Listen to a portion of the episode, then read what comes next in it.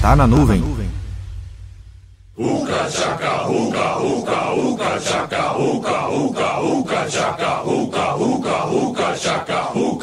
O ser humano sempre falou, seja de forma primitiva, na época do Homo erectus com apenas alguns sons e grunhidos, ou já como o homem moderno, o Homem sapiens. Mas já dizia o ditado: não basta falar, tem que informar.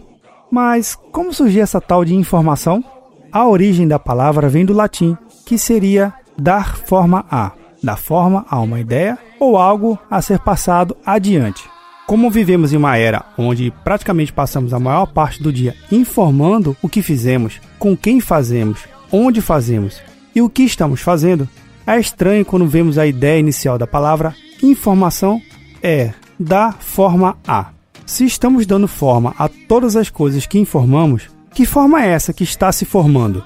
Uma coisa que pode confundir em muito é a capacidade de falar versus a capacidade de informar.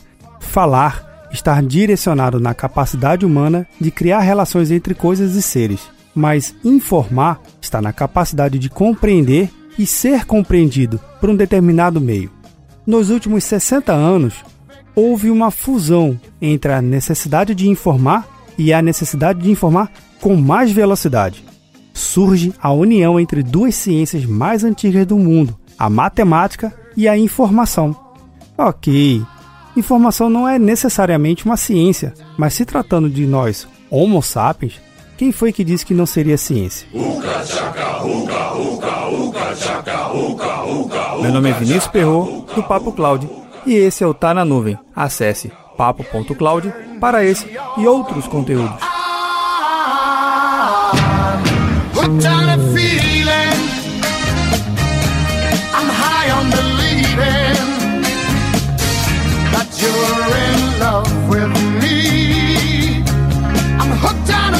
land.